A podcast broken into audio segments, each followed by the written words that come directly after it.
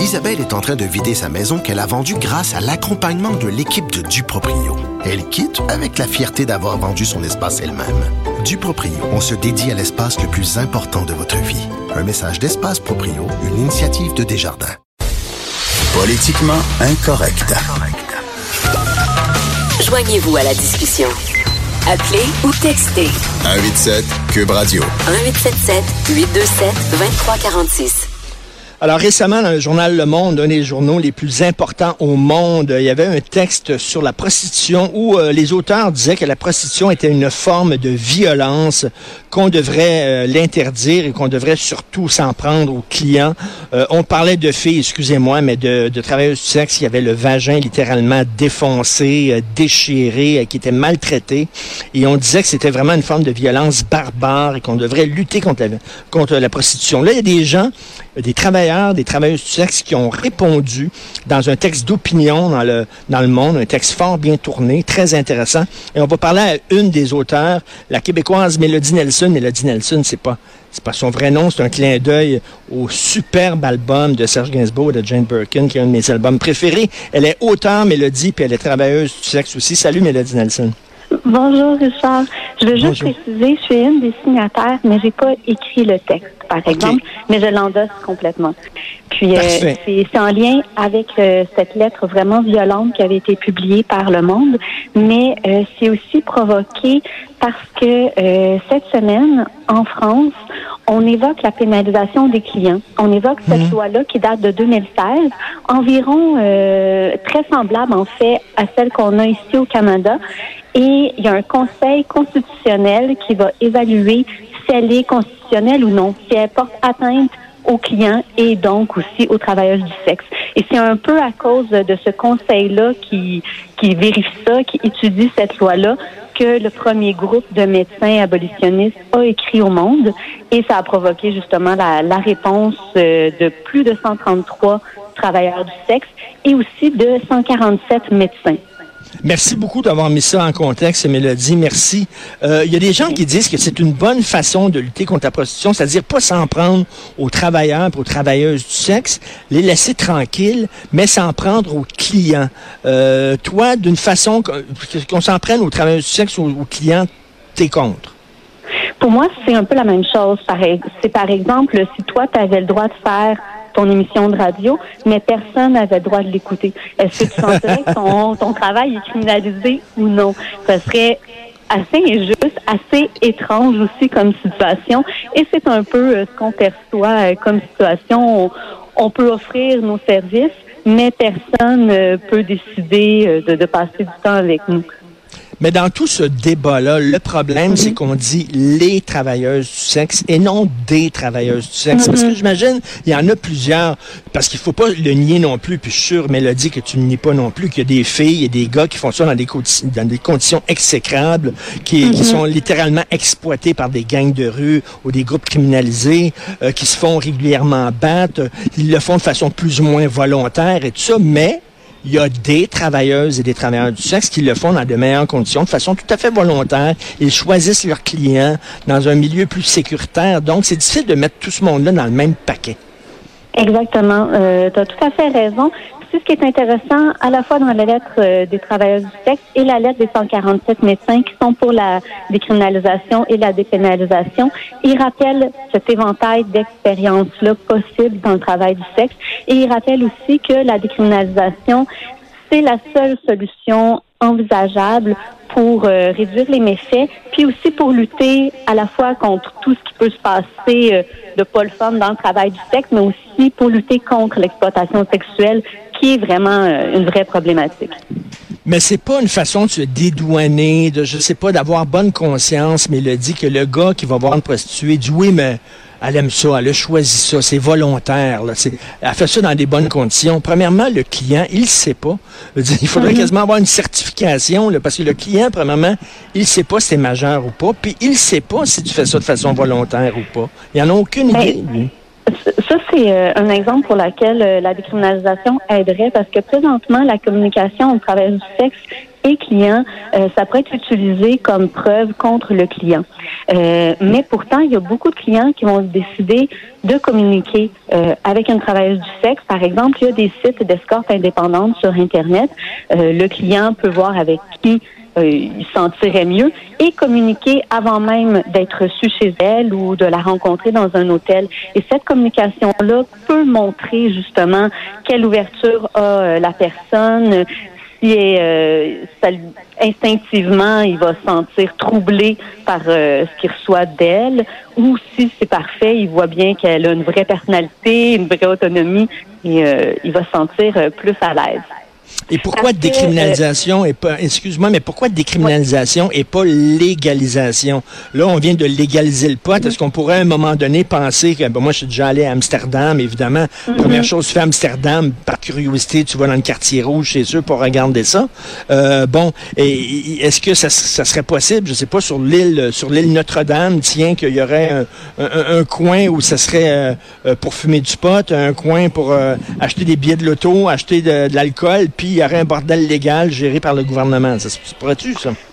On voit que la légalisation ne règle pas tous les problèmes. Puis euh, on peut dire, selon les expériences d'autres pays, que c'est pas ce qui est souhaité par euh, l'ensemble des travailleurs et travailleuses du sexe. C'est vraiment selon leurs besoins qu'on devrait élaborer des lois. Présentement, il y a un seul pays qui l'a totalement décriminalisé, c'est la Nouvelle-Zélande. Et euh, tout est toutes les études gouvernementales à ce sujet euh, sont positives. C'est sûr qu'il y a encore du travail à faire. Euh, par exemple, euh, on parle beaucoup du stigma entourant la personne qui se prostitue, donc le mépris qu'elle peut avoir de par sa famille, de par l'ensemble de la société. Il n'est pas totalement disparu par magie, mais la décriminalisation aide beaucoup. Par exemple, les forces policières ont meilleure communication avec les travailleurs du sexe. C'est plus facile de saisir euh, les autorités quand il y a un problème. Et dans les textes de loi, il y a des, des, lois très, très claires. Par exemple, si un client retire un condom, euh, il y a telle loi qui s'applique, telle condamnation. Alors, c'est plus respectueux envers les travailleurs. Mais moi, là, tu sais, quand on lit, mettons, des, je sais pas, des sociologues, des médecins, des psychologues qui disent qu'il n'y a aucune fille saine d'esprit qui choisirait d'être prostituée, qu'elles ont toutes des problèmes, soit elles ont été agressées quand elles étaient jeunes, violées, euh, des problèmes d'estime d'elles-mêmes, des problèmes de toxicomanie, tout ça. T'en penses quoi? Parce qu'on regarde ça, et on dit, ben, peut-être qu'effectivement, tu sais, recevoir un gars après l'autre, puis après l'autre, recevoir 15 gars dans une journée, c'est pas une job comme une je, Je vais t'avouer qu'à la lecture de ce texte-là, j'ai été très troublée, j'ai trouvé ça très violent. Et c'est pour ça que c'est très intéressant que Le Monde a publié la réplique.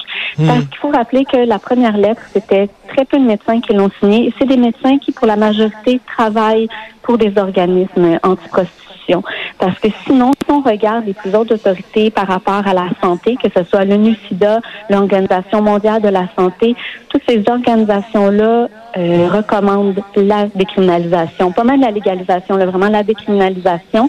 Puis, on voit aussi dans la lettre qui a été écrite par les travailleurs travailleurs du sexe que certains textes, par exemple de l'OMS, l'Organisation mondiale de la santé, certaines conclusions avaient été réécrites dans le texte des médecins euh, ah abolitionnistes. Alors, on joue beaucoup avec les résultats, avec les tournures de phrases. Puis, euh, concernant, par exemple, euh, le taux d'agression sexuelle pour les travailleurs travailleurs du sexe, il n'y a aucune recherche scientifique qui l'établit. Qui l'établit. Et ce qui est très triste, si on voit les recherches scientifiques à ce sujet-là, on voit que déjà avant 18 ans, la, une femme sur deux, qu'elle soit travailleuse du sexe plus tard ou non travailleuse du sexe, a eu des abus euh, pendant son enfance. Alors, la violence sexuelle est une problématique de la société et non juste une problématique qui touche euh, les travailleuses du sexe. Une des bases du mouvement féministe, c'est c'est mon corps, mhm. j'en fais bien ce que j'en veux. J'ai le droit, c'est ça quand, quand on y avait le débat sur l'avortement, la, la femme disait c'est mon corps, j'en fais ce que j'en veux.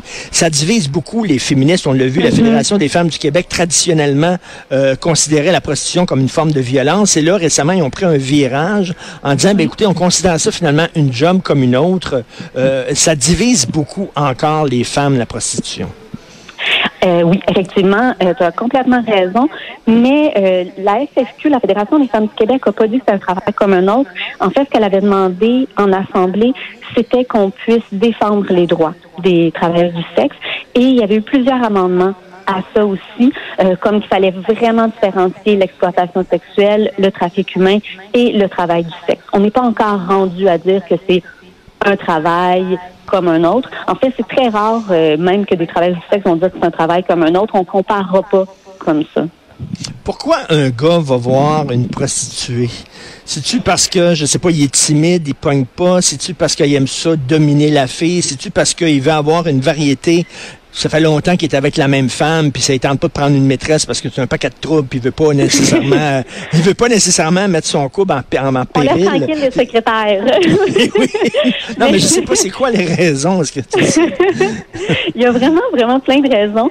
C'est sûr que moi, mon expérience, elle est ben, plus ou moins réduite. J'ai quand même eu beaucoup de clients, mais en discutant avec d'autres travailleurs du sexe, on se rend compte que la majorité des raisons, c'est vraiment euh, soit un manque de temps, euh, ça lui tente pas de mettre euh, de l'argent dans des sorties. C'est quelqu'un qui est très occupé, euh, qui voyage beaucoup pour affaires, etc. Il y en a que oui, c'est des couples mariés et pour qui leur mariage est très très important. Ils veulent pas euh, imaginer une relation avec une autre personne, mais ils veulent se divertir auprès d'une travailleuse du sexe. Il y en a qui sont très très gênés. J'ai déjà eu un client qui avait commencé à aller voir des travailleuses du sexe pour apprendre à parler avec les femmes. C'est puis après, je l'ai vu quelques années plus tard, puis il me disait c'est vrai que ça a fonctionné. J'ai perdu cette gêne là. Ça a provoqué euh, une façon de, de, me sentir mieux en société. mais, il y a vraiment beaucoup de raisons. Et Mélodie, la fille, la jeune fille là, qui, euh, qui a un, un chum qui est pas mal plus vieux, qui a de l'argent, puis qui lui paie un condo euh, euh, à l'île des Sœurs. Mm-hmm. C'est une prostituée rien qu'avec un client, ça? Non, mais tu sais, veut dire, le, euh, on, pourrait dire que oui aussi, tu sais. Oui, tu parles d'une zone un peu grise. Ben, ça dépend, là. Ça existe des couples avec une grosse différence d'âge, mais si tu veux aborder plus... Non, non, mais que la fille, la fille fait ça pour... c'est ça, Sugar Baby, c'est une forme de mm-hmm. prostitution aussi. C'est-à-dire, tu sais, le, le, mix sexe et argent, c'est explosif. Oui. Oui. Mais en même temps, pourquoi? Puis c'est pour ça que la lettre des travailleurs du sexe disait c'est pas l'argent qui va provoquer des violences, c'est vraiment les conditions de travail dans lesquelles on va le faire. L'argent ne devrait pas provoquer quoi que ce soit de dangereux euh, entre deux personnes qui ont une relation sexuelle consentante. Et, l'affaire, c'est que si, si, si, mettons, on vise les clients, le client, il va avoir mhm. peur de se faire pincer par la police, donc il va rencontrer la prostituée dans des lieux vraiment extrêmement cachés, c'est-à-dire, je sais pas, dans le fin fond du bois, ou etc. Et là, la prostituée, là, va être encore plus en danger. C'est ça que vous dites, là? Oui, il y a ça, puis il y a aussi euh, le lieu, mais l'état mental du client, l'état mental du gars qui n'est pas sûr du tout de qui il va rencontrer. Est-ce que c'est une policière qui est déguisée en escorte? Est-ce qu'il va se faire prendre? Alors, cette nervosité-là peut euh, induire malheureusement de la violence. C'est arrivé. Euh, aussi, la fille, elle va passer beaucoup de temps, beaucoup d'énergie à s'assurer de la protection du client. Et dans ce temps-là, elle se protège pas elle-même. On l'a vu en France, à Bois-de-Boulogne cet été. Euh, il y a une travailleuse du sexe qui a été tuée par un voleur. Euh, le voleur l'argent de, de, son client et elle a défendu son client et elle s'est fait, elle s'est fait tuer. Okay. Ça a été hmm. très triste et on pense que ça a un peu provoqué aussi euh, le Conseil constitutionnel qui euh, se, se, penche euh, ces jours-ci euh, sur la constitutionnalité de la loi.